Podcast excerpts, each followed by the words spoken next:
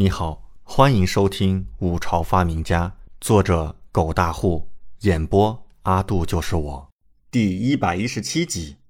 这鲁树人到底是何许人也？《西游记》一书最近闹得沸沸扬扬，听说宫里的不少妃子都沉迷此书。虽然此书讲的不是情爱，然而神魔志怪的新奇也勾动他们的心神，让他们不可自拔。在此之前，从未有过这样一本这么有趣的画本出现过，内容性更是丰富绝伦。古往今来，怕是就独一份了。不知道这鲁树人是何方神圣，竟能写出此等画本，真是令人好生佩服。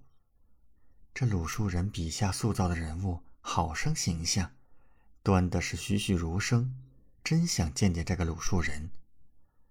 此书应该是一个男子写的，拥有如此奇绝的想象力，当真是了得。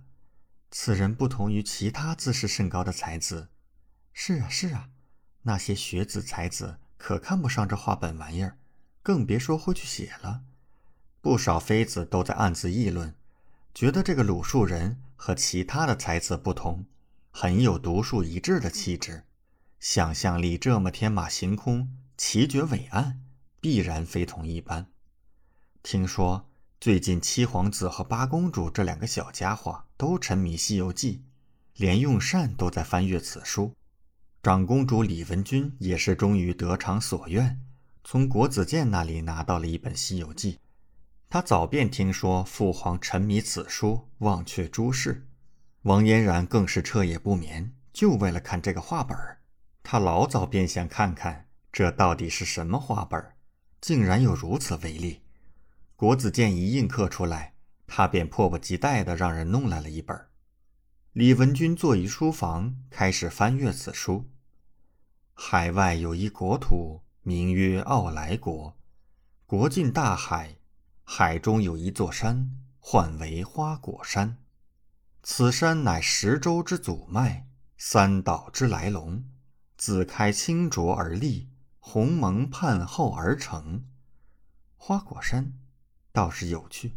李文君绝世面容上浮现出一抹兴趣盎然之色，继续读下来，到了半途，忽然微微点头，似是极为满意。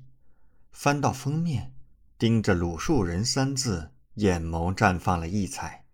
他眼神晶亮，自言自语道：“这鲁树人好生奇思妙想。”心思奇绝，真有大才气。李文君心生佩服。他细细读来，心神逐渐沉寂其中，周遭的一切事物竟是全数忘了，发生了什么也都浑然不觉。见到长公主殿下心神沉迷于此，竟然忘我，周围的婢女感觉甚为好奇，同时也无比吃惊。长公主向来不是很喜欢画本，很少有书能够让她看这么久。然而此次这画本竟然能够让长公主殿下在不知不觉中看了一整个时辰，简直是不可思议。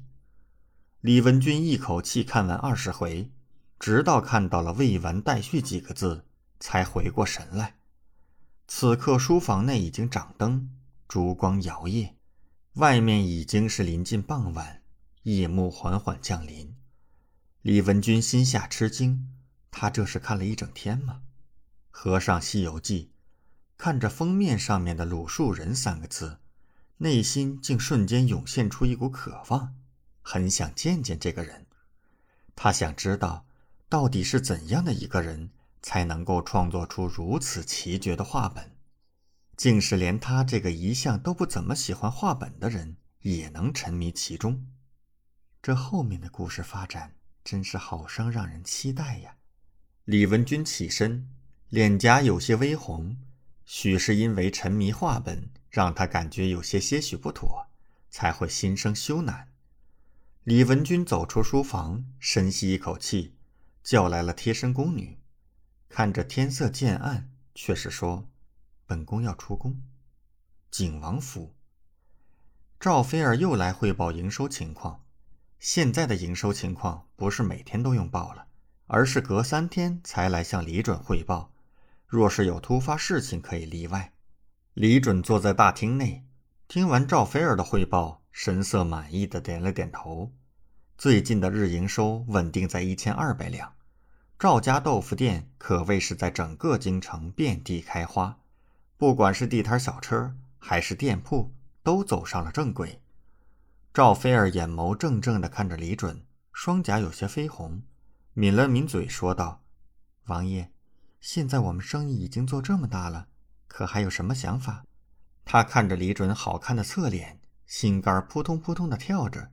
不知道为何，近来每回见到李准，他的内心都很是不平静，心脏跳动剧烈。感谢您的收听，请继续收听下一集。